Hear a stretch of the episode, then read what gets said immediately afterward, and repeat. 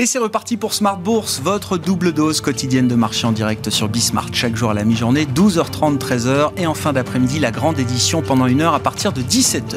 Au sommaire de cette édition ce soir, le constat déjà d'un rallye action euh, généralisé. Tous les secteurs euh, européens sont en hausse au sein du stock 600 et les indices alignent une nouvelle séance de, de reprise avec un, CAC 40 qui remet d'ailleurs les compteurs à zéro hein, par rapport à, à la clôture du 31 décembre 2021. On revient donc sur ces niveaux d'équilibre autour de 7140, 7150 points pour euh, l'indice parisien qui progresse de plus d'un et demi pour cent cette fin de journée. Vous aurez les infos clés du jour dans un instant avec euh, Alix Nguyen. Une grosse journée demain en termes de publication au sein du CAC 40 avec euh, notamment déjà dès ce soir les chiffres de L'Oréal et puis ceux de Total par exemple qui sont attendus demain matin avant l'ouverture du, du marché. Du côté des banques centrales, on reste quand même dans l'analyse du changement de ton de la Banque centrale européenne qui rejoint ainsi la Fed et la Banque d'Angleterre, hein, deux autres banques centrales majeures qui ont déjà euh, pivoté un peu plus tôt que la Banque centrale européenne. La question qui se pose, c'est désormais euh, Christine Lagarde face aux réactions de marché. Hein. Les réactions de marché ont été euh, importantes. Le signal a été pris très au sérieux du point de vue des, des marchés, des investisseurs. La situation s'est un peu stabilisée euh, pour l'instant avec quelques déclarations venues apaiser un petit peu les, tensions qu'on avait euh, pu observer, notamment celle du gouverneur de la Banque de France, François Villeroy de Gallo, qui euh, estimait ce matin que les marchés avaient peut-être un peu surréagi à la tonalité du discours délivré la semaine dernière par Christine Lagarde à l'issue de la réunion du Conseil des gouverneurs. Nous y reviendrons bien sûr très largement avec nos invités dans un instant. Et puis dans le quart d'heure thématique de Smart Bourse, le dernier quart d'heure chaque soir, nous parlerons ce soir de l'immobilier coté. Quel euh, avenir envisagé pour euh, l'immobilier coté, les foncières cotées euh, en bourse dans un, une séquence de resserrement monétaire où la hausse des taux s'accélère? C'est la question qu'on posera à Laurent Saint-Aubin, spécialiste du secteur et gérant chez Sophidi, qui sera avec nous à 17h45 en plateau.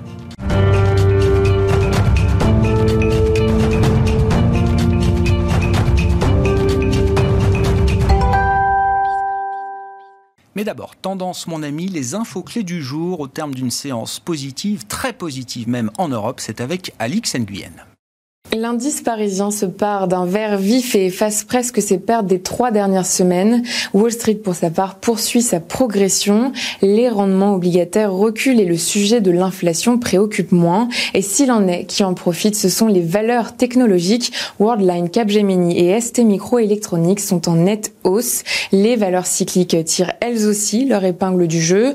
Stellantis, Renault et Valeo bondissent. En Europe, le stock 600 de l'automobile signe la meilleure performance performance sectorielle. Selon l'Association de l'industrie automobile allemande, les immatriculations devraient y progresser de 7% à 2,8 millions d'unités. Euh, parmi les 19 indices sectoriels, le stock 600 des banques signe la seule baisse. Les bons résultats d'entreprise et les tentatives d'apaisement des tensions quant à la crise ukrainienne contribuent aussi à un certain apaisement. Et puis à noter qu'à Wall Street, Disney et Uber Technologies dévoileront leurs résultats trimestriels après clôture. Plus près de nous, la BCE se veut rassurante. Le président de la Bundesbank, Joachim Nagel, évoque dans l'hebdomadaire dit Zeit la possibilité pour l'institution, si l'inflation reste élevée, de relever ses taux cette année. Il estime qu'une normalisation tardive de la politique monétaire est plus risquée qu'une action précoce. D'autres responsables de la BCE se sont récemment attelés à atténuer les commentaires de Christine Lagarde lors de sa conférence de presse jeudi dernier. Commentaires que la présidente de la Banque centrale a elle-même tenté de nuancer en déclarant que tout resserrement serait graduel. Le gouverneur de la Banque de France, Villeroy de Gallo, enfin, a quant à lui estimé euh, devant la commission des finances de l'Assemblée nationale que les réactions du marché étaient peut-être exagérées. En tête du CAC, Amundi bondit. En 2021, la société a dégagé un bénéfice record d'1,3 milliard d'euros, en hausse de 50%. Il dépasse l'objectif fixé pour 2022. Le gestionnaire d'actifs a vu ses encours bondir de 250 milliards en trois mois.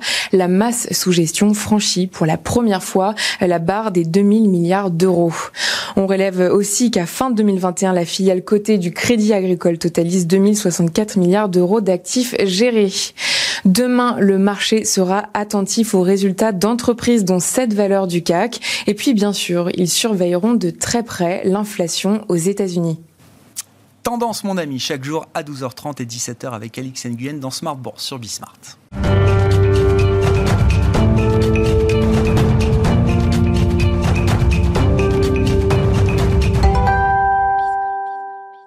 Trois invités avec nous chaque soir pour décrypter les mouvements de la planète marché. Michel Saunier est avec nous ce soir, le directeur de la gestion de Tocqueville Finance. Bonsoir Michel. Bonsoir Grégoire. Merci d'être là. Merci à Étienne Gorgeon de nous accompagner également. Bonsoir Étienne. Bonsoir Vous êtes directeur de la gestion obligataire de Sanso IS et Nicolas Forest avec nous également ce soir. Bonsoir Nicolas. Bonsoir. Ravi de vous retrouver autour de cette table. Vous êtes directeur de la gestion obligataire de Candriam. Donc la politique monétaire à la une, évidemment, le changement de discours de Christine Lagarde la semaine dernière, euh, nouvel épisode, hein, suite de la discussion aujourd'hui avec vous euh, en plateau. Donc je rappelle, Christine Lagarde n'exclut plus la possibilité d'une hausse de taux, d'une première hausse de taux de la BCE euh, cette année. Et donc, pour les marchés, c'est la porte ouverte à un champ des possibles nouveau on va dire ça euh, comme ça.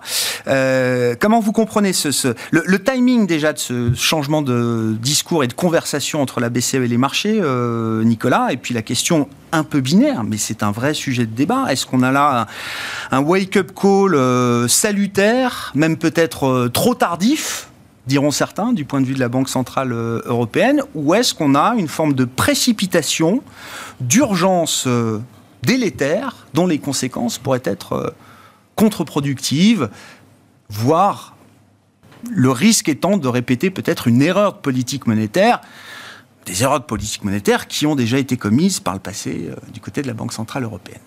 Merci beaucoup de cette question. Alors peut-être, moi j'aime bien les citations. Vous savez, je vais commencer par une citation pas très, euh, pas très littéraire, mais comme disaient les tontons flingueurs, quand ça change, ça change. Il faut jamais se laisser démonter. Et donc pour moi, c'est un vrai changement.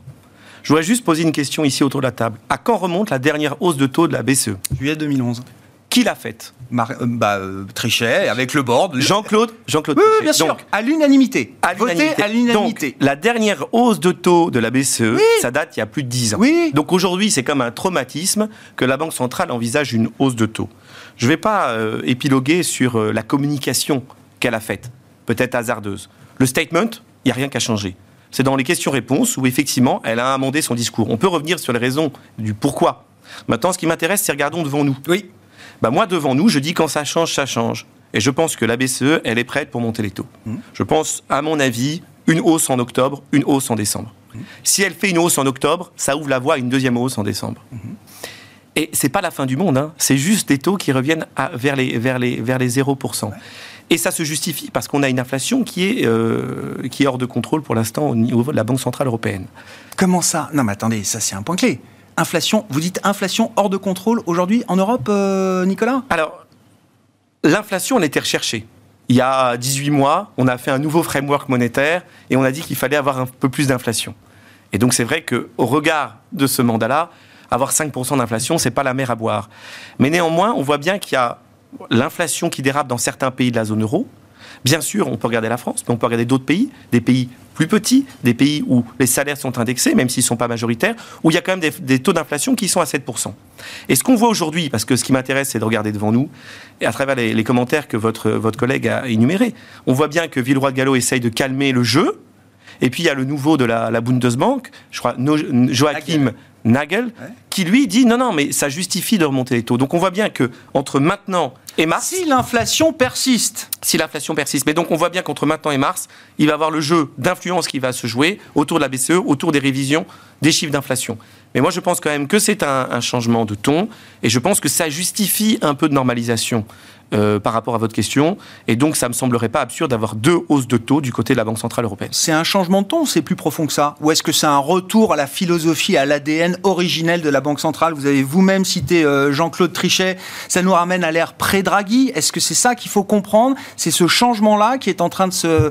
de, de logiciel qui est en train de se mettre en place du, côté du, Conseil des gouverneurs Encore une fois, sur la, la communication de janvier, il n'y a pas de nouvelle projection du staff économique. Il y a un chiffre d'inflation qui est à 5% au global. 50% de cette inflation étant liée au prix de l'énergie euh, aujourd'hui et une inflation salariale, alors pays par pays dont on peut discuter, mais qui reste quand même profondément modérée par rapport à ce qu'on observe dans des pays anglo-saxons aujourd'hui, euh, Nicolas. Oui, bien entendu. Après, il y a quand même un aspect euh, mimétique qui joue énormément.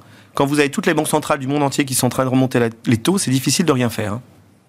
Si tous vos copains font quelque chose et vous ne faites rien, c'est difficile, sachant que vous êtes payé pour ça. hein. Mmh. Donc il faut bien justifier un petit peu son, son job, puisqu'on a la Fed, on a la banque, banque, banque centrale anglaise, toutes les banques centrales développées, et il y a un an déjà, et il y a deux ans, les banques centrales des pays émergents. Donc on ne s'appelle pas la Chine. L'Europe, quand même, c'est difficile de maintenir un discours aussi accommodant, alors que chaque, chaque mois, les taux d'inflation sont plus élevés. Parce que s'il y a une réalité des 18 derniers mois, c'est que les banques centrales ont constamment, et les économistes, ont constamment sous-estimé les taux d'inflation. Les prévisions d'inflation ont été catastrophiques. Elles ont toujours été constamment sous-estimées. Donc à un moment donné, moi je trouve, et quelque part, nous en tant qu'investisseurs, la, question n'est pas de savoir si on est d'accord ou pas d'accord. Non, je suis bien La question est de savoir qu'est-ce qui va se passer. Oui. Et donc au-delà de savoir si je suis d'accord ou pas, Et qui n'intéresse pas grand monde. Ce qui va se passer à ce stade, c'est moi, je pense de que taux ce qui va se passer, c'est qu'ils ont ouvert la porte. Il faut que ça se digère. Il y a sans doute des négociations. S'ils commencent en octobre, ils peuvent faire deux hausses de taux. Et je, je pense que voilà, ça s'inscrit quand même dans, une normalisation. euh, alors qu'on a des taux qui sont négatifs. La seule question, c'est est-ce que les marchés, est-ce qu'elle va pouvoir le faire? Et pour moi, le, grand point d'inquiétude, et on en a parlé euh, euh, tout à l'heure ensemble, le grand, le grand sujet, c'est les obligations périphériques. Parce que si on a une, deux hausses de taux, et que le 10 ans italien va à 2,5, ça va. S'il va au-delà de 3, euh, c'est une autre histoire. Bon, Étienne, comment vous appréhendez ce nouveau monde, quand même? Il faut le dire, qui a changé là. Euh, J'avais utilisé l'expression la dernière fois de passager clandestin ou de myopie volontaire. C'est-à-dire que euh, la Parlant de la BCE, oui, en parlant ça. de la BCE, c'est-à-dire qu'elle voyait très bien ce qui se passait autour d'elle, elle voyait très bien des chiffres d'inflation ou les, les retail price, les, les prix, euh, euh, les prix euh, à l'achat en Angleterre qui, euh, qui étaient à des niveaux extrêmement élevés. Elle se disait non, il y a une digue, on va, il, il va rien se passer chez nous. Or, elle le savait qu'à un moment ou un autre, ça allait impacter euh, la zone euro, cette remontée générale de l'inflation. Et moi, je crois qu'elle joue cela. Elle joue cela assez, finalement assez bien. C'est-à-dire qu'elle a attendu le moment le plus lointain possible pour réagir. Elle voulait pas que l'euro s'emballe euh, par rapport au dollar. On a enfin une croissance qui ressemble vaguement à quelque chose. Et donc, elle voulait garder un petit peu ce momentum parce qu'elle pouvait. Et puis, il y a eu la pression politique qui est venue euh, d'Allemagne, des petits pays euh, auxquels faisait référence Nicolas, qui est venue un peu qui est venue un petit peu de partout et elle a dû lâcher. Mais elle a vraiment lâché cet élastique qui était ultra tendu au dernier moment. Et moi, ma conviction, c'est que elle espère qu'elle ne veut pas remonter les taux. Je- moi, je crois qu'elle ne veut pas remonter les taux. Je pense que la Réserve fédérale est vaguement prête à remonter les taux, que la Banque d'Angleterre, c'est clair, il faut y aller, on va y aller, mais que la, la- la- la Banque Centrale Européenne, au fond d'elle, elle ne veut pas parce qu'elle sait que ça va créer des problèmes qu'elle n'est pas totalement sûre de maîtriser. On a parlé de la périphérie. Ça peut être assez rapidement compliqué. Donc les erreurs de politique monétaire du passé, vous dites, marquent encore l'esprit de la BCE aujourd'hui, même si elle ne le laisse plus transparaître. Mais j'en suis totalement convaincu. Moi, l'observation de ma petite carrière, c'est que quand, euh, quand on veut changer de politique, on change de, direction. Dans les années 2000, on avait pris des gens pour détruire les bilans des entreprises. Pardon, c'est grossier, mais c'est un peu ce qu'on faisait. On mettait beaucoup de dettes et puis euh, ça s'est mal fini. Et donc, on a, on a remplacé tout le monde par des gens qui étaient là pour nettoyer les bilans. Et, euh, là, on est toujours dans un environnement où euh, on, sait gérer des bilans qui sont plutôt en croissance et pas en décroissance. Et donc, moi, je pense qu'ils sont un tout petit peu perplexes, un peu perdus, et qu'au fond d'eux, ils espèrent que cette inflation va se juguler d'elle-même grâce au fait qu'ils ont parlé fort pour l'instant sans Mhm. vraiment actionner. Pourquoi parler si fort sans vraiment... Enfin, ils auraient pu arrêter euh, euh, le- leur achat, leur programme d'achat tout de suite. Ils l'ont pas fait. Donc, je pense qu'il y a un message très fort. C'est on va laisser les marchés se débrouiller. On va voir comment ça se passe. Ça va faire pro- probablement une partie du job. Et avec un peu de chance, on n'aura pas à, euh, r- on n'aura pas à normaliser tant que ça. Voilà la Ouais, ouais, j'entends. Si la Fed, parlons de la Fed, hein, bien sûr, vise le resserrement des conditions financières, donc derrière ça, il y a euh, les spreads de crédit, euh, le dollar, le niveau des taux, euh, le niveau des marchés euh, actions. Vous dites, il suffit que le marché, d'une certaine manière, fasse le travail lui-même, et la Fed n'en sera que n'en sera que plus confortable. C'est- exactement ça. C'est que si vous regardez, si tu regardes dans, dans ce que disent les marchés, et c'est là où je trouve que les banques centrales, les deux principales banques centrales s'en sortent admirablement bien. Vous regardez les points morts d'inflation, ils sont plutôt légèrement orientés à la baisse. Donc simplement, en ayant parlé très fort, sans agir, Mhm. les, les marchés achètent que l'inflation devrait se juguler. Et si vous regardez ce qu'il y a dans les taux réels, la façon dont ils remontent, euh, enfin qu'ils soient un peu moins négatifs, pardon, on comprend également que euh, les marchés s'attendent à ce que cette inflation se, se normalise sans que la croissance soit totalement impactée, ce qui est un exercice qui est probablement, euh, au fond de moi, j'ai presque envie de dire... Chimérique Ouais, ouais. Bah ouais. L'avoir utilisé, oui. Bah oui. Ouais, je crois ça. Ouais. Et donc voilà, je pense qu'on en est là. Bon, un mot rapide, Nicolas. Et puis non, moi, juste un mot. Je suis pas complètement d'accord avec ce que vous avez dit. Ah oui. Euh, c'est pour ça que je suis là. Ouais, non. Mais, mais je suis pas complètement d'accord. Bon, les taux réels euh, à moins 0,50 euh, aux États-Unis. Enfin, je veux dire, quel est le sens d'avoir un taux réel de moins 0,50 Il est complètement logique que, que ça progresse. Et juste un point. Là où je suis d'accord, c'est que c'est très délicat comme exercice. Vous avez raison. Mais qu'il fasse quelque chose ou qu'il fasse rien, il y a quand même un risque qu'en 2023 on se retrouve à un ralentissement. Alors il faut mieux dans ces cas-là avoir un petit peu de, un petit peu de Alors ça, j'entends cet argument. Et si donc, on si le on fait fait pas rien, maintenant, si si, on- on le fait pas Mais oui, mais maintenant, on pourra pas le faire demain. Qu'est-ce qu'on fera euh. Est-ce que vous pensez qu'on va mettre les taux encore plus négatifs en Europe? Donc, on- on- remonter comprends. les taux, ça donne un tout petit peu de marge si les choses vont dans une situation euh, plus délicate en 2023 ou en 2024. Michel, que vous inspire le, le- le- non mais le, débat autour de la politique monétaire Ouais, mais aujourd'hui et euh, euh, et comment enfin, est-ce qu'on est prêt euh, notamment sur la partie action à vivre avec un taux de dépôt à zéro en Europe, des taux positifs, etc. Non, mais c'est un vaste sujet. Euh, moi, ce que je pense, c'est que les banques centrales, elles, font le pari de la croissance. et on veut éviter en Europe, surtout, le- l'erreur de l'austérité. Où est-ce que ça nous a coûté? Euh, 2011, dernière hausse des taux, c'est pas pour rien. hein. Euh, donc aujourd'hui, on sait très bien que l'austérité, ça marche pas. Donc il faut faire le pari de la croissance. Pari de la croissance, euh, oui, c'est aussi le pari de l'infla- l'inflation. Mm. Sauf qu'aujourd'hui, moi, euh, j'ai du mal à croire en inflation structurelle, sauf si on valide le fait que la transition énergétique est durablement inflationniste. Ce qui est une possibilité. Euh, Isabelle Schnabel de la BCE a déclaré ça dans l'FT en disant que pour elle, il fallait considérer maintenant l'énergie comme une composante en tant que telle de l'inflation et qu'il fallait plus retraiter dans le chiffre de l'inflation l'énergie. Franchement, c'est for- fortement probable. En tout cas, si on continue dans le chemin qui est le nôtre en Europe, à vouloir forcer euh, euh, la transition vers des énergies renouvelables, c'est clair qu'on va avoir beaucoup de coûts supplémentaires embarqués et que l'inflation sera structurellement supérieure. Maintenant, il faut faire attention à ne pas se retrouver en juin 2008. Euh, il y a aussi beaucoup d'éléments qui ressemblent cette année. hein. La hausse des matières premières, on l'avait en juin 2008. Les actions au plus haut, on l'avait en juin 2008. Euh, voilà. Je ne suis pas sûr que la croissance aujourd'hui puisse supporter. euh, la croissance, ça reste fragile. Euh, je ne suis pas sûr qu'elle puisse supporter des hausses de taux trop violentes comme on pourrait l'imaginer. Et c'est vrai que ce que disent aujourd'hui les, les- les taux américains, les taux réels ou les TIPS, c'est de dire qu'on va avoir une croissance qui va se, qui va se maintenir avec une inflation sous contrôle. Mm. La fameuse chimère, tant mieux si ça arrive, ce serait magnifique. Euh, en termes d'action, euh, ce qu'on regarde en fait, c'est le taux d'équilibre, les taux d'intérêt d'équilibre. Ce qu'on peut considérer, c'est que depuis 20 ans, ce taux d'intérêt d'équilibre, il n'a pas arrêté de baisser, naturel. Euh, si vous regardez en 2012, la Fed, le, FOMC disait qu'on était autour de 4% pour l'équilibre. Aujourd'hui, la, dé- la dernière déclaration de le FOMC, ou les dot plots, si vous regardez ce truc un peu, ce jargon un peu euh, économiste, vous voyez qu'on est au-dessous de, de 2,5%. Euh, pour revenir à ce que vous disiez tout à l'heure, le marché il a déjà fait une grosse partie du boulot, puisqu'on est à 2% quasiment. Si le taux d'intérêt d'équilibre, donc c'est quoi le taux d'intérêt d'équilibre? C'est celui qui permet le plein emploi tout en maintenant une inflation à peu près maîtrisée. Une économie sans friction. Voilà, Voilà. exactement. Et là, on voit que bah, on est quasiment à 2 sur le 10 ans américain. Euh, donc, si on pense que le taux d'équilibre euh, long terme, c'est 2,5, bon, on n'est pas très loin. Et ce que font les marchés actions, c'est exactement euh, tenir compte de cette, ce réalignement, euh, en particulier sur le secteur de la tech ou sur le style croissance. Euh, on voit que tout ce qui s'est passé depuis euh, un peu plus d'un mois, c'est un retour dans le canal haussier naturel du secteur ou du style qui va gommer l'excès de la pandémie en fait. La pandémie, c'est une trajectoire parabolique Mm. qui dit bah, on va tous mourir, donc les taux vont, rester longs très longtemps, et donc je vais aller acheter à tout prix de la croissance, où qu'elle soit. Et en fait, c'est ce qu'on voit aussi. euh, ce mouvement-là, il s'est complètement diffusé dans le marché. Et c'est pas que les actions. Alors les actions, le truc le plus symptomatique, c'était ce qu'on appelle les meme stocks. On en a parlé à l'époque. C'est on va aller acheter une chaîne de cinéma qui est quasiment en faillite, on va la faire monter aux cieux, et puis après on va faire la même chose sur le micromania local, etc. Les mêmes aujourd'hui parlent du MOS. Je sais pas si vous avez entendu, c'est le mot Ah la mode sur les réseaux sociaux en ce moment. Ah. Le MOS. C'est la mère de tous les short squeeze. Ah oui, d'accord. Alors ça, c'est magnifique.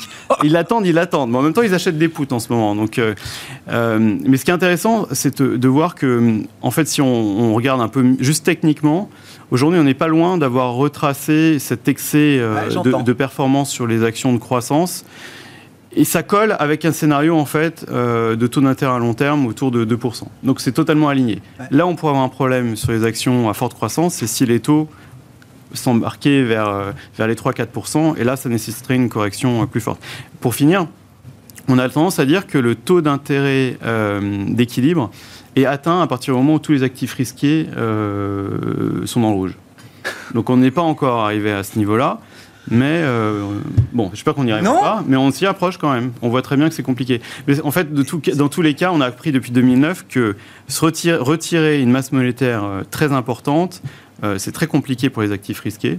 Et aujourd'hui, si on parle des actions, le seul moyen de lutter contre ça, entre guillemets, c'est d'avoir euh, une croissance bénéficiaire qui compense. Voilà. Et là, c'est compliqué parce qu'on retombe sur le thème de la transition énergétique, des coûts exceptionnels qui sont soi-disant conjoncturels mais qui pourraient durer, etc. etc. Et votre conviction euh, aujourd'hui, euh, Michel, c'est que on, a vu le gros de la, de la douleur que le resserrement monétaire pourrait infliger ah au marché action. Enfin, moi, je vois pas les taux. Euh, je vois pas les taux long terme monter bien plus haut que ça. En tout cas, en tout cas à court terme. Euh, sauf si on a confirmé... Donc 15% de baisse du pic au creux pour le Nasdaq, c'était déjà... Euh... déjà une grosse partie du chemin fait, oui. On a peut-être encore 5-10% à faire si... Euh...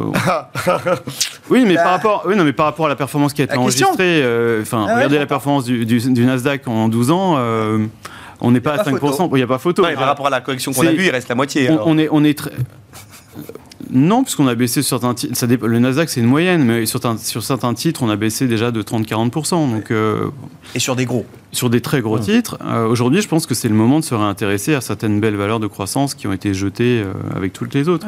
Et encore une fois, il y a eu des excès qui ont été corrigés. Les fameux titres, les meme stocks dont on parlait, mmh. ont perdu 70% depuis le plus haut. Bien sûr. En attendant. Tout ce qui était très. C'était Atom, Covid, voilà, Zoom, DocuSign, Donc ça, Peloton, tout ça. Effectivement tendance à dire, c'est que c'est une correction au sens premier du terme. On a corrigé des valorisations qui étaient euh, débiles. Euh, et là, maintenant, on arrive en territoire plutôt raisonnable. Et les valorisations des actions, elles sont en ligne, aussi bien en Europe qu'aux États-Unis, avec les moyennes historiques sur 10 ans. Donc, euh, mm. rien, de, rien de, grave, mon capitaine, sauf si les taux continuent à monter. Ouais. Bah c'est du, du, coup la question. Jusqu'au 10 mars prochain, prochaine réunion de la Banque Centrale Européenne, qu'est-ce qui peut se passer sur les marchés obligataires européens, sur les spreads périphériques? Nicolas bah Oui, c'est une bonne question. Euh, moi, si je dois choisir un camp, je vois les taux qui continuent à monter. Et pourtant, euh, historiquement, euh, si vous regardez les, les, discours que j'ai eus, moi, depuis hmm. des années, j'étais plutôt à la, à la, baisse des taux. Ici, pour moi, il y a quand même un changement. donc, moi, je ne vois pas les taux continuer à... Je vois... Bien sûr, on peut avoir une accalmie. Hmm. je ne m'attends pas. Vous avez dit 3-4% sur le 10 ans américain. On ne parle pas de ça. Hein. Par contre, 50 points de hausse de taux, oui, c'est possible, tout à fait. Euh, quoi Partant des États-Unis, vous dites 2,50 bah, sur le 2,50 américain 2,25, 2,50, euh, euh de voir 2,50 cette année, oui, je pense que c'est tout à fait faisable. Malgré ce qu'on a déjà dit sur le marché américain, c'est-à-dire le, le j'allais dire, le narratif de la normalisation euh, monétaire aux États-Unis est quand même déjà beaucoup plus avancé que celui euh, en Europe euh, pour la, la, BCE. On a parlé de cette hmm. hausse de taux automatique, réduction du bilan, 50 points de base pour démarrer en mars. Enfin, on a tout eu pour l'instant. Regardons du côté de la, la Banque centrale aussi européenne, par exemple. On dit qu'on a, on a tout eu, mais non, on n'a rien eu dans les faits. Il n'y a rien qui s'est passé. On a eu des discours. Alors certes, il y a eu les anticipations qui ont été révisées sur les taux courts, ça je suis d'accord, et les taux longs, mais il ne s'est rien passé. Du côté de la Banque Centrale Européenne, il ne s'est rien passé. Et il va falloir qu'elle se clarifie son discours en mars. On a expliqué le passé, l'important c'est regardons devant nous. Qu'est-ce qui va se passer entre maintenant et mars? Ils vont tous euh, faire des petites déclarations euh, pour essayer d'influencer, mais non, il ne faut pas monter, mais oui, il faut monter. Et puis il va bien falloir voir les anticipations d'inflation. Est-ce que les anticipations d'inflation de 2022 et de 2023 vont être révisées? Et si oui, de combien? Et forcément, ça va être révisé à la hausse. Donc, on va voir les chiffres d'inflation. Parce qu'à la fin, le juge de paix, ça sera l'inflation. Si demain l'inflation est plus élevée, vous allez voir, les marchés vont pousser. Et moi, ce que je pense, c'est qu'au niveau des, taux euh, de la banque en Europe, bien sûr, on ne s'attend pas à un sell-off dramatique, mais il y a quand même de la place pour que, pour que ça monte. Euh, il y a de la place pour que ça monte un petit peu en Europe, euh, malgré tout. Et c'est quoi la limite euh, qui, qui euh, ramènerait la, la BCE euh, au plus près justement de la situation de marché. Vous évoquiez le 10 ans italien tout à l'heure, je sais pas, on a vu 3% de spread. Pour moi, 3%, en absolu sur le 10 ans italien. si je dois donner un niveau, et s'il faut mouiller sa chemise, parce que ouais, ouais, bien sûr, je dirais 3% sûr. pour moi tant qu'on est. Donc c'est quoi 250 points de base de spread bah, Il faut voir où, est, le Oui, où est le 10 mais, mais effectivement, je pense que si on a 2, 2,5, c'est faisable. Mais juste quand même un point sur la dynamique d'offres et de demande. Euh, sur 2022, avec la possibilité de l'arrêt de l'APP et du PEPP, mmh. on va avoir la première année depuis 2014 mmh. mmh. où on a les obligations nettes en volume qui vont être importantes. On n'a pas vu ça depuis 2014. Donc vous me dites oui, tout est anticipé. Je suis d'accord, mais en même temps, on va avoir quand même beaucoup plus euh, d'émissions euh, d'obligations euh, le principal acheteur va, se retirer. Ce qu'il va falloir voir aussi, c'est euh, les acheteurs étrangers. Je, termine juste avec un point qui me semble important. Je ne suis pas le plus bériche des gérants obligataires, mais quand même un facteur. Si la Banque Centrale Européenne sort des taux négatifs, c'était le principal acteur des taux négatifs dans le monde. Le stock de dette négatif était, je crois, près de 12% d'un indice global aggregate hmm. euh, obligataire. Hmm. Il a diminué à, 8%. On va revenir quasiment au plus bas depuis 2018. Hmm. Si vous, en tant qu'investisseur, vous savez que les taux négatifs n'existent plus, je pense que c'est quand même un petit changement de mentalité. Les investisseurs obligataires vont revenir, bien sûr, mais vous préférez acheter quoi Du 2, 2,5 aux US ou un truc qui vaut 0, 0,2 en Allemagne? Moi, je, je, pense que les taux allemands peuvent continuer à monter. Et quelque part, euh, tout va très bien, Madame la Marquise. Hein. Sauf si, effectivement, oui, on a eu deux jours un peu turbulents, mais il faut les absorber pour l'instant, c'est même pas visible sur un graphique euh, historique. Hein. donc on parle pour l'instant de, hmm. de mouvements euh, à chaud. Vous disiez sur les émissions, oui, effectivement, l'an dernier, les, les, les, achats des banques centrales en Europe de la BCE, de l'eurosystème, a couvert plus de 100% des émissions. Là, sur l'Italie, je regardais en 2022, avec euh, les conditions qu'on peut imaginer aujourd'hui, la Banque d'Italie qui achète pour le compte de la BCE ne couvrira que 60% des émissions. alors c'est pas que la Banque italienne, c'est toutes les banques nationales. L'eurosystème. L'eurosystème. Oui. oui, Mais pour l'Italie, ça correspond à 60% des émissions couvertes par l'achat C'est pour ça qu'il euh, C'est pour ça qu'un indice qui va être intéressant, c'est de voir euh, ce qu'ils achètent. On a vu les chiffres de janvier, ils ont acheté un petit peu moins. On va voir ce qu'ils vont acheter en février. Eh oui, ils vont acheter un petit peu moins. Étienne, comment, on gère la, situation en tant qu'obligataire? Il faut encore être euh, le plus à l'écart possible, short. Euh, il faut commencer déjà à se réintéresser à certaines signatures, certains émetteurs. Comment vous voyez les choses évoluer euh, et les opportunités que ça va pouvoir amener peut-être dans ce marché? Première chose, on, essaye d'éviter d'avoir des vues trop fortes sur le nombre de hausses de taux qui pourraient. On regarde un peu ce qui se passe, parce que historiquement, quand on a des vues trop, fin, beaucoup de gérants ont perdu leur job à essayer d'avoir une vue trop forte sur les anticipations de, des banques centrales. Donc, euh, nous, ce qu'on pense, c'est qu'au premier semestre, il y avait une probabilité assez forte que les marchés fassent de la taux ondulée, et cela pour deux raisons. La première, c'est que euh, oui, les banques centrales vont devoir normaliser.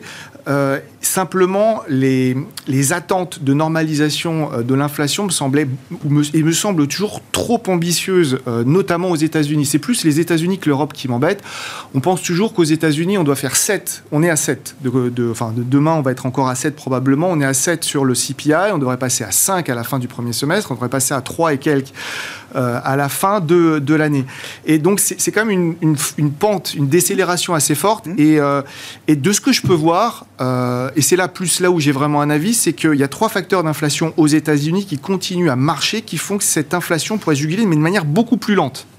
Et donc, et, les trois facteurs. On redescendra pas aussi vite. Voilà, ça va être. C'est pas une, puisque c'est bientôt les sports d'hiver, c'est pas une noire, c'est plutôt une verte, et il y a même de l'eau à fort pousser. Enfin, bref. Et, euh, et, donc, euh, il y a une prime de risque parce que le marché se demande dans quelle mesure, comment. il y a une prime de risque qui, vient du marché parce que le marché s'interroge sur ce que va être exactement la politique monétaire. Et donc, cette incertitude, on la voit plutôt dans la première moitié de l'année puisque, euh, puisque c'est là où les chiffres devraient commencer à donner des indications, euh, des indications de tendance plutôt que la deuxième moitié. Ce qui me rend, moi, euh, l'autre penchant de cela, ce qui nous rend optimistes, euh, et c'est pour ça qu'on parle de, taux ondulés, c'est qu'en même temps, et c'est là où euh, moi les politiques monétaires me fascinent, c'est qu'ils parlent très fort. Encore une fois, j'aime bien cette mhm. idée de de, de, chien à double face. Hein. C'est le Doberman qui parle, mais c'est plutôt le caniche qui agit. Parce que euh, concrètement, vous avez toujours, si vous regardez euh, les mesures de liquidité, vous avez toujours 500 milliards de rachats d'actifs en ce moment de la part des principales banques centrales de manière trimestrielle. Vous avez toutes les, les six plus grosses.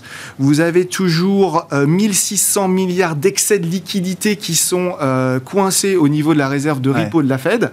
Et ça, c'est de l'argent qui va se placer à un moment quelque part. Et il y, a y a à peu près 1000 milliards de buyback, plus 1000 milliards d'excès de réserves des banques. Enfin, quelque chose de phénoménal. Et donc, vous avez ces deux chocs, et c'est un peu ce qu'on voit en ce moment entre euh, Michel qui voit peut-être le verre à, moitié plein ou pas, et, Nicolas différemment. C'est qu'on a ces deux forces qui arrivent en même temps et qui nous font faire la, la, tôle ondulée. Nous, concrètement, on pense que la première moitié de l'année, il faut être le plus éloigné possible de, la problématique de taux, parce qu'on ne sait pas, et quand on ne sait pas, on s'en va. Euh, il y a des choses intéressantes à faire. On pense que sur le crédit, il y a des choses intéressantes à faire, notamment sur des maturités extrêmement courtes. Vous arrivez à sortir des rendements sur des maturités extrêmement courtes qui, euh, qui permettent d'avancer sans prendre trop de volatilité. C'est un peu l'objet. L'idée, c'est, pour moi, l'idée, c'est de se, c'est d'avoir un portefeuille construit qui vous permet d'aller saisir des opportunités demain, d'aller saisir des opportunités sur le marché du crédit, sur le marché des actions.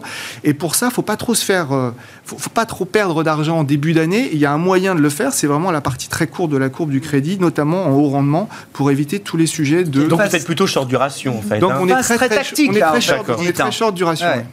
Mais euh, moi, je ne remets pas en cause le scénario où les taux pourraient euh, augmenter très fortement. Je dis simplement, là-dessus, j'ai pas un avis Ouais. très fort. Là où j'ai un avis très fort, c'est que la pente, la normalisation de l'inflation me paraît très ambitieuse de la part du marché. Ouais, ouais.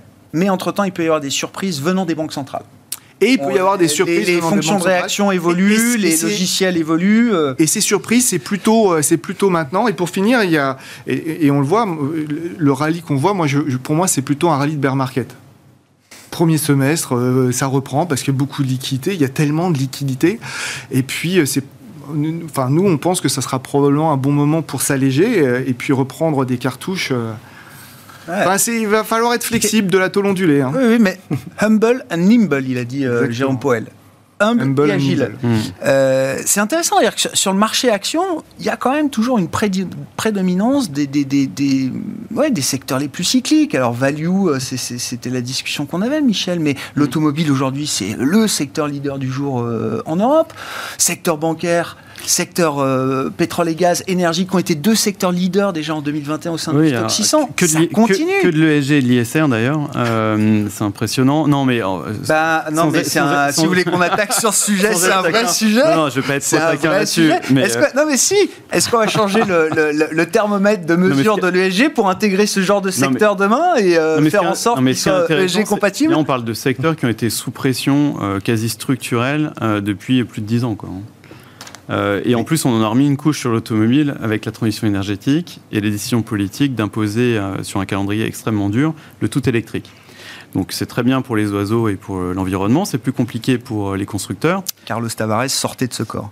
Alors oui, sauf que je suis pas d'accord avec lui parce Ah bon que le- non non parce que l'hybride, on sait très bien que c'est une énorme bêtise parce que vous cumulez tous les désavantages, le poids, la consommation. Enfin, quelqu'un qui a une voiture hybride, c'est très bien qu'il roule jamais en mode électrique, donc euh, c'est débile. Bon bref, je passe. Euh, c'est le passionné d'automobile qui parle. Ouais, Euh, mais allez-y, bref. justement. Non, ce qui m'intéresse dans l'automobile, c'est que euh, c'est un peu ce qui se passe, mais dans moins de mesure dans la banque, c'est que euh, toutes les contraintes ont forcé un changement de modèle. Euh, on se rappelle très bien du modèle de Carlos Ghosn qui est euh, la production, le volume à tout va, je vais être le roi du monde, je vais produire plus de 10 millions de véhicules, etc. Ça, c'est complètement terminé. Vous n'avez plus un seul producteur, un constructeur d'automobile qui va vous dire je veux en produire le maximum. Maintenant, ils vous parlent tous de marge. Et ça, c'est une révolution parce qu'ils se sont rendus compte qu'avec le véhicule électrique, dont le coût de production, ce que dit Tavares, est 50% supérieur à celui du véhicule thermique, on ne peut plus faire du volume parce que de toute façon, le consommateur ne va pas suivre. Donc, il faut faire de la marge. Et aujourd'hui, on s'aperçoit qu'un objectif de marge à long terme de 10%, marge opérationnelle de 10%, alors que ça paraissait complètement inaccessible euh, il y a 5 ans, euh, ça devient une réalité. Et une réalité d'autant moins cyclique qu'on va faire moins de volume. Donc c'est là où c'est intéressant, Wow. c'est que c'est un secteur qui est toujours pas cher du tout, parce qu'en dépit de la hausse récente, ça se paye 4 fois les l'EBITDA. Donc on est loin des euh, 20 fois, voire 40 fois de certains concepts stock. hein. Euh, et on est sur un- une industrie qui change de modèle. Donc ça, c'est intéressant. Euh, sachant qu'il y a un effet inflationniste aussi qui est lié à ça, parce que c'est Mm. aussi le thème de la journée, euh, c'est qu'en fait, plus les, étant donné que les véhicules deviennent euh, très chers et de plus en plus hors de portée du kidam moyen, Oui. ça a un effet sur les véhicules d'occasion. Et c'est là, en fait, c'est une bonne illustration de ce qui se passe en ce moment. On a eu un problème lié au Covid, qui est en fait l'étincelle qui a lancé le- cette vague d'inflation, qui fait qu'on a eu pas assez de composants, une difficulté à produire, et donc des ach- acheteurs, notamment aux États-Unis, qui se sont abattus sur le véhicule d'occasion. Donc un phénomène de court terme totalement conjoncturel.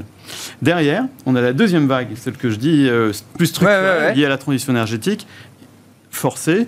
Donc sur l'automobile, c'est le véhicule électrique, qui fait que vous avez des véhicules extrêmement plus chers, qui force aussi le consommateur à se rabattre À se reporter. sur l'occasion. Ah ouais. Voilà, donc tout ça, c'est une bonne illustration pour montrer que on a une inflation qui était censée être conjoncturelle, qui peut devenir structurelle pour des facteurs euh, très différents. Et vous dites, alors derrière le, le- le- le thème automobile tel que vous le décrivez, là, le combo euh, électrique plus euh, focu- focalisation sur les marges plus euh, pricing power, ça change le statut euh, alors du secteur, j'en sais rien, mais de certains Bah, constructeurs peut-être. Disons que ça, ça- ça crée moins de cyclicité. Quand vous êtes complètement euh, lié à des volumes euh, et essayez de faire la marge avec une marge écrasée, vous êtes complètement assujetti au cycle économique. Mmh. Là, euh, il y a vraiment quelqu'un qui, il faut quelqu'un de très motivé pour acheter une véhicule électrique euh, 50% plus cher qu'un Ouais. véhicule thermique. Donc euh, Sauf si vous avez la marque euh, qui fait que oui, alors ça, ce votre client sera ravi de payer 20 ou c'était le 30% cas- ça, plus cher pour ça, euh, voilà. sa BM électrique, son Audi ouais. électrique et son AMG électrique. C'est là où c'est intéressant, c'était privilège du luxe et maintenant c'est euh, partagé par tous les consommateurs, les, cons- les constructeurs. Pardon.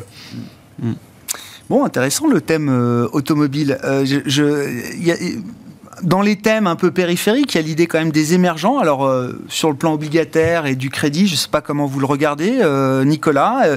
La question que je voulais est-ce que c'est le joker inattendu de 2022 Dans un cycle de resserrement de la Fed, des conditions en dollars, l'histoire nous a appris que c'était pas forcément un environnement très favorable pour les émergents. Est-ce que c'est le cas à nouveau Est-ce que c'est une bonne, euh, bonne question. Moi, je, je réagis. Donc, en les effet, différents. il faut bien investir. Donc, euh, moi, je rejoins ce que vous avez dit sur les maturités courtes. euh, évidemment, Ouais. on regarde les maturités courtes. On peut avoir du, du 2-3%, mais il faut, faut être courageux parce que c'est dur à acheter et il y a peu, il y a peu, de, il y a peu de vendeurs. C'est obliga- compliqué à traiter. Non, mais C'est compliqué à traiter. Oui, aujourd'hui, c'est si compliqué à traiter en fait. Aujourd'hui, c'est, c'est, c'est- voilà, c'est dire ça, essayer de le faire, vous verrez, c'est le prix qu'on voit sur les écrans, c'est pas, enfin, c'est c'est pas, non, il n'y a c'est pas que la réalité, covering. mais Il y a c'est que ouais, du c'est short ça. covering là pour l'instant. D'accord. Voilà. Mais sur le marché émergent, moi je crois que c'est intéressant. Nous on est positif depuis très longtemps sur les obligations chinoises. Bon ça, vous avez déjà sans doute parlé. C'est un peu une tarte à la crème. Maintenant, si on regarde les autres pays euh, émergents, je pense que du côté de l'Amérique latine, ça devient intéressant, euh, clairement. Euh, et aussi de, de- de- des, des pays de l'Est. Donc oui. Par exemple, regardez un bond polonais par rapport à un bond italien. C'est peut-être pas mal de faire un. Alors, je regarde pas tous les jours la différence entre le bond ben, polonais et le bond euh, eh italien. eh Je eh Mais non, mais ça dépend des maturités, mais Ouais. vous, avez un, un- vous avez, vous avez, vous avez un vrai euh, pick-up, un vrai pick-up de Ah, rendement, avec des devises qui pourraient, qui pourraient bien tenir.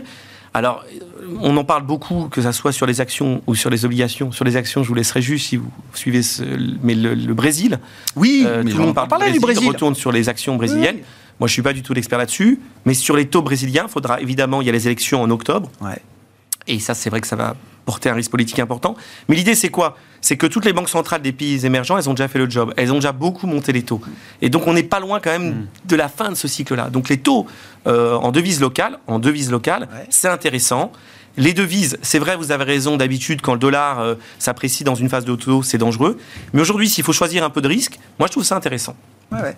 Et vous dites, euh, l'effort fait par les banques centrales émergentes euh, va pouvoir à un moment leur donner des marges de manœuvre, peut-être même pour, euh, euh, je sais pas, s'il y a besoin de stabiliser, s'il y a besoin de, de, de- Bah, elles d'un ont- peu d'amortisseurs, elles vont, elles ont retrouvé Elles- des marges de manœuvre. Oui, elles ont beaucoup monté les taux, elles continuent à monter les taux. Et, et donc, euh, voilà, elles sont à des niveaux de taux attractifs.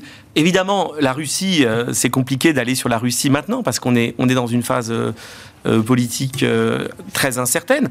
Mais toute chose égale par ailleurs, si ce, ce- cet événement euh, est, est- est résolu, la Russie, on voit bien que ça ça performe quand il se passe rien. Ouais. Donc il y a, je pense quand même, ces obligations, elles ont été matraquées. Ça- C'est vraiment une classe d'actifs qui n'a pas bien performé depuis, euh, depuis des mois, voire des années. hein. C'est vraiment une classe d'actifs qui a souffert. Et je pense qu'aujourd'hui, elle offre quand même un risque-rendement qui est attractif si on prend un peu de vision long terme.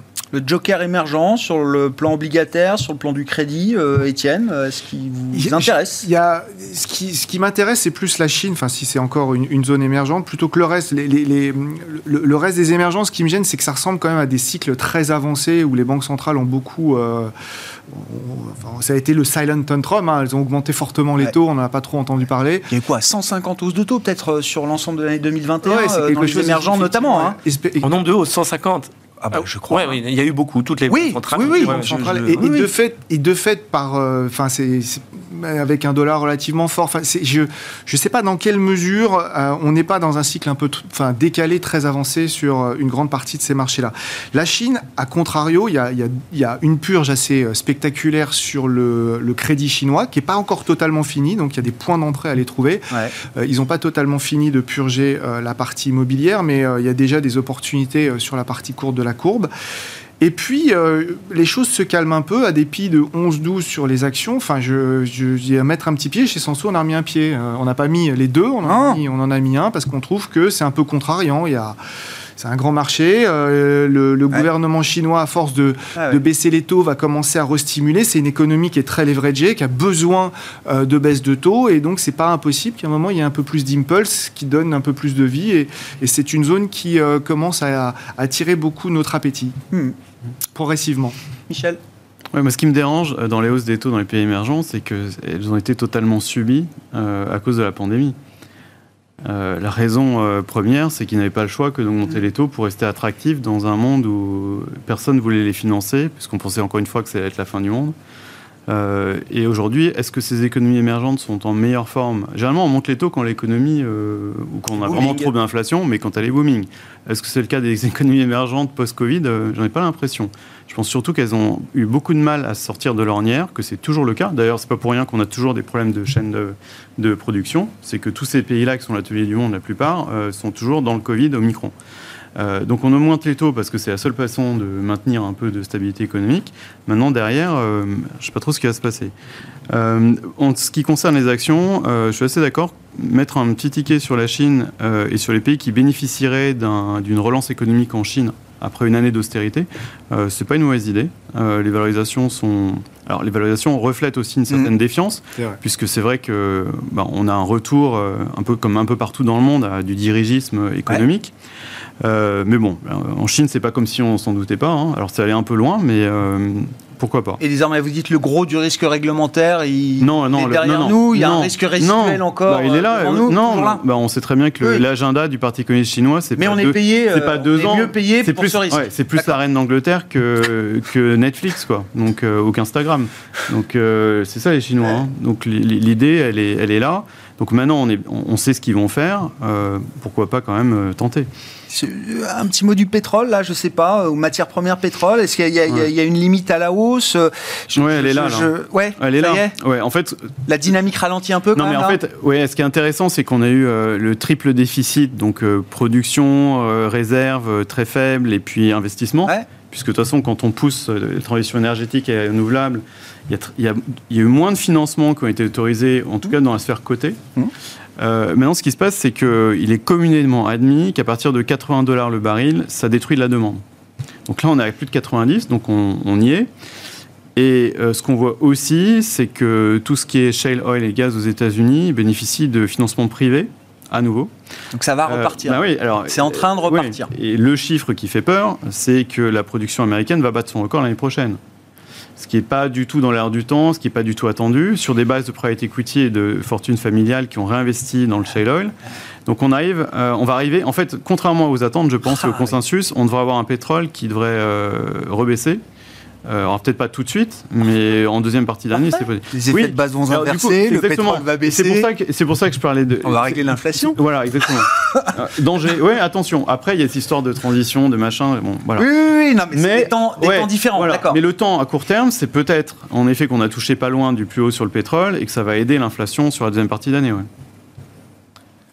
Oui, si, si, le pétrole baisse, l'inflation baisse. Ça, c'est pas discutable. Est-ce que le pétrole va baisser? J'en sais rien. Moi, ce que je pense juste, c'est que si jamais on a un baril qui continue à monter, on rentre dans un autre scénario. Ah oui. Et c'est un scénario qui fera dérailler euh, qui fera dérailler l'économie. C'est un scénario qui, pour moi, c'est on est dans un choc inflationniste qui sera plus fort et qui sera récessif. D'accord. Donc, euh, je pense que. Et, quand vous dites, je suis pas l'expert, monter, il en faut pas beaucoup plus pour qu'on commence à imaginer euh, un, bah, nous, on, a fait une, on a fait une simulation un peu extrême pour se faire peur. Bah, bien 150, hmm. ça, ça fout tout le monde par terre.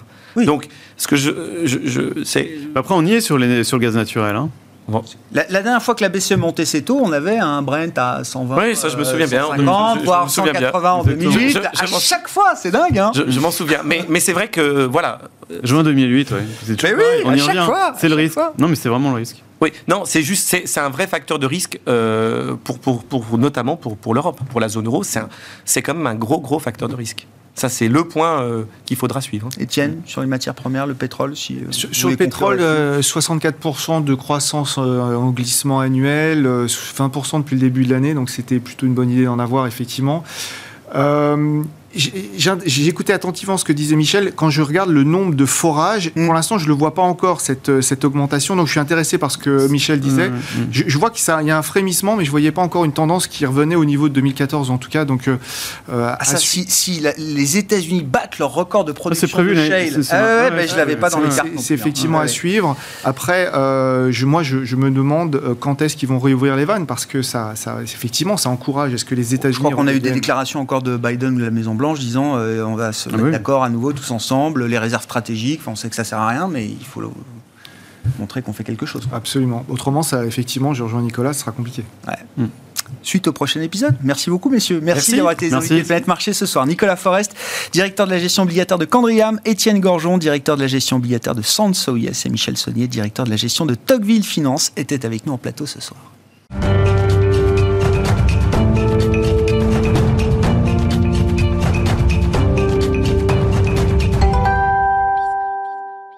Le dernier quart d'heure de Smart Bourse chaque soir, c'est le quart d'heure thématique. Le thème ce soir, c'est celui de l'immobilier et des foncières cotées face aux banques centrales. Bien sûr, hein, c'est le sujet de l'environnement global qui est en train de changer et qui nous amène donc à, discuter de la, euh, la manière dont l'immobilier coté peut appréhender cette euh, situation. Laurent Saint-Aubin est à mes côtés en plateau pour euh, évoquer ce sujet, gérant chez Sophie Bonsoir Laurent. Bonsoir Ravi de vous retrouver effectivement. Alors, en tant que stock picker, on regarde évidemment les forces intrinsèques de chaque dossier qu'on sélectionne dans, son, dans son portefeuille. Il faut quand même aussi regarder l'environnement global. On va pas refaire l'histoire, mais voilà, on, va apprendre à vivre avec des taux qui remontent, euh, des taux peut-être demain positifs euh, en zone euro. Euh, en tant que spécialiste et gérant d'un fonds dédié à l'immobilier coté en Europe, comment vous appréhendez cette situation et, quel type de réaction il faut avoir en tête ou de corrélation entre l'immobilier coté et une remontée accélérée peut-être d'ailleurs des taux d'intérêt? Alors, j'écoutais vos invités tout à l'heure. Euh, qui faisait l'hypothèse d'une explosion des prix du pétrole et d'un effet euh, récession. Euh, s'il y a récession, ça sera bon pour les foncières. la deuxième chose, c'est que je pense quand même que les banques centrales ont ça en tête. Donc, quoi qu'on en dise, quoi que les taux montent actuellement, les politiques monétaires restent accommodantes, surtout si on regarde les taux d'intérêt réels. Euh, les gens ne s'intéressent plus aux taux d'intérêt réels. Mm. Euh, les taux d'intérêt réels restent euh, violemment négatifs. Donc je, j'ai tendance à penser que les marchés suranticipent le rythme et le, le niveau de, de, la remontée des taux. Mm. il faut quand même savoir que les banques centrales ont toujours la main sur le marché de la dette avec leurs interventions importantes tous les jours. cela étant dit, effectivement, on est dans un changement de paradigme. Les taux d'intérêt euh, remonte. Ce qui, stricto sensu, veut dire que la valorisation des actifs réels, euh, elle est appelée à diminuer. Mais elle est appelée à diminuer, euh, ce n'est qu'une partie du, puzzle. L'autre partie, c'est de regarder si la fameuse prime de risque reste inchangée ou pas, et si bah, les chiffres d'affaires, le fameux pricing power, peut jouer. Et c'est euh, ça qu'il faut regarder aussi pour, euh, l'immobilier coté. Et je, voudrais prendre un, exemple, c'est euh, la logistique. J'aime beaucoup la logistique et je continue de beaucoup aimer la logistique, même si c'est censé être un secteur de valeur de croissance. Et qu'est-ce qu'on constate? On constate que sur les zones urbaines de l'agglomération de Londres, les loyers ont progressé, ont doublé euh, par rapport à leur niveau pré-pandémique et que ça continue pour des raisons sur lesquelles on reviendra peut-être. Donc il y a un effet loyer très violent qui, qui, compense, qui fait plus que compenser la hausse des taux. Et ça conduit quoi? Ça conduit les, investisseurs à accepter des primes de risque beaucoup plus faibles sur ce segment, qui est un segment qui est considéré comme peu risqué, euh, moins risqué qu'avant. Et, et, on a un un exemple de transaction. Euh, je parle trop peut-être. Non, non, non, pas du tout, parce que non, non, mais le, phénomène des loyers m'intéresse euh, particulièrement quand il s'agit de la logistique, parce que moi je veux comprendre comment ça se passe euh, justement.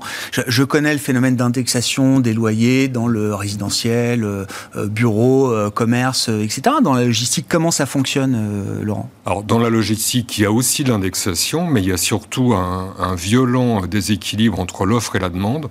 La demande, elle est tirée par deux choses elle est tirée par l'arrêt du, euh, du euh, enfin, les problèmes de, de chaîne d'approvisionnement conduisent euh, les marques à restocker au niveau local, donc plus de demandes d'entrepôts logistiques. Et par contre, il y a un impératif quasiment moral qui est l'impératif du de la délivrance des commandes on time, ce qui fait exploser la logistique urbaine. Ah et donc l'effet de ça, euh, on, a, on vient d'avoir une transaction quand même significative et intéressante. Euh, British Land vient d'acheter trois entrepôts euh, à Wembley. Donc Wembley, stade de football, Londres. Bien sûr. loué à Amazon, à une entité publique et à un parking sur un taux de capitalisation des loyers de 2,3%. Donc c'est une transaction importante, 156 millions de livres, 2,2% de taux de capitalisation. Euh, c'est un niveau historiquement élevé, mais avec un potentiel de hausse de loyer par rapport au, si on compare les loyers payés actuellement par Amazon, euh, le parking et l'entité publique par rapport aux loyers pratiqués dans la zone, on a un potentiel de hausse des loyers de 30%. Donc c'est le fuel de la transaction, euh, il est là et ça va continuer je, ne sais pas, on verra ce qu'il en est de la relocalisation des chaînes de production euh, industrielle. Pour l'instant, euh, c'est euh, au compte-goutte. Mais en tout cas, la France des usines, on verra. Mais la France des entrepôts, oui, c'est sûr. Bah, la, politique zéro stock des entreprises, c'est terminé. Ils ont, les entreprises ont besoin de, de stock de réserve pour faire face aux difficultés de, de, de euh, sur les routes de. Ouais, ouais j'entends bien. Mais, mais, tout ça a été très immédiat. Enfin, vous voyez déjà des décisions, des stratégies qui ont complètement euh, changé, qui ont accéléré encore un peu plus l'idée de la logistique euh, locale, ou en tout cas de la, la, la proximité la plus importante avec l'entrepôt. sur la logistique urbaine, c'est tout à fait C'est phénoménal.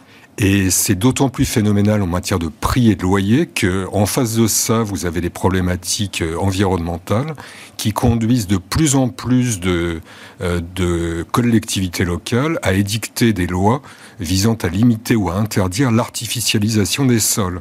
Donc tout ça fait exploser aussi la valeur des terrains sécurisés qui ont ces, euh, qui ont ces autorisations. On considère que sur les zones stratégiques en Europe continentale, les prix de ces terrains sécurisés ont augmenté de 60% par rapport à leur niveau pré-pandémique. Donc là aussi, un effet euh, très fort quand j'entends euh, logistique, entrepôt, euh, évidemment, je pense euh, e-commerce. ça, c'est très clair. Est-ce que ce phénomène, cette accélération que vous décrivez sur la partie logistique entrepôt, est-ce qu'elle enterre un peu plus définitivement encore la, foncière de commerce traditionnelle, Laurent, ou pas? Alors, cette tendance-là, on la connaît bien. Les marchés l'ont largement anticipée et joué depuis des années. Je dis ça parce que vous revenez en ce moment sur les foncières commerciales. Je, reviens sur les foncières commerciales sur des choses extrêmement simples.